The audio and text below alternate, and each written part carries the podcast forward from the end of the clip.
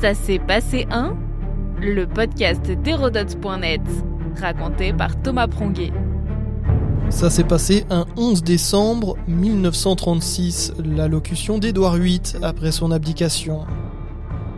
Un coup de tonnerre dans la monarchie britannique. Édouard VIII renonce à sa lignée et ses fonctions de roi pour épouser la femme qu'il aime. Une romance aux conséquences retentissantes pour la dynastie des Windsor. Édouard VIII succède à son père George V pratiquement un an plus tôt, le 20 janvier 1936, à la mort de celui-ci. Prince de Galles, c'est l'héritier légitime pour recevoir la couronne. Son éducation aristocratique lui permet d'accéder à ses fonctions royales. Toujours affrété et élégant, il participe même au combat en 14-18. Et pour euh, l'anecdote, en pleine Première Guerre mondiale, la famille royale issue de la lignée Saxe-Coburg-Gotha se renomme. Son nom allemand est de moins en moins accepté par les Anglais.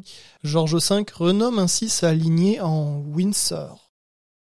En rentrant du front, lui, Édouard VIII fait figure de héros, néanmoins il se détourne du pouvoir.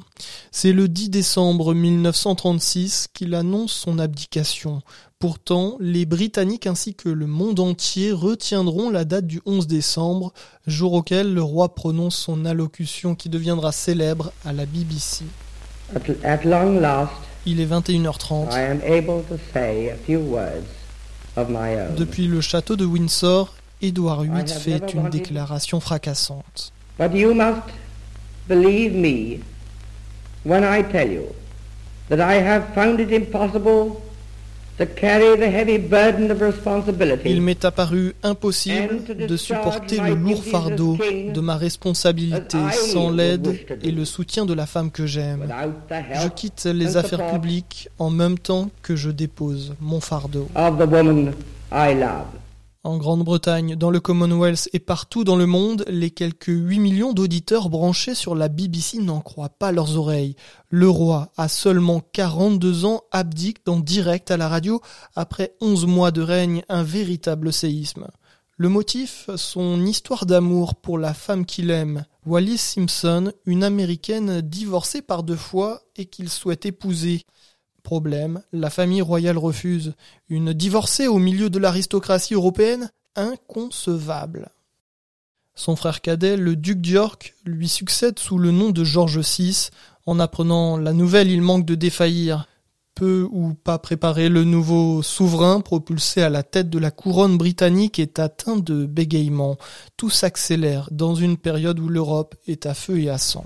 And I want you to know that the decision I have made has been mine Mentionnons cette version des faits qui suppose l'abdication forcée d'Édouard VIII par Street.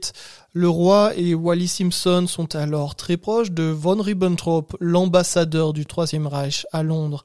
Le souverain se montre même favorable à l'occupation de la rive gauche du Rhin par Hitler au printemps 1936, une prise de position incompatible pour la famille royale et le gouvernement, souhaitant l'écarter. En tout cas, cette abdication racontée dans la première saison de la série The Crown, que je vous conseille, va marquer la famille royale et modifier durablement la lignée. C'est ainsi que l'aîné de George VI deviendra Élisabeth II, son oncle Édouard VIII s'éteint lui en 1972, sans descendance reconnue.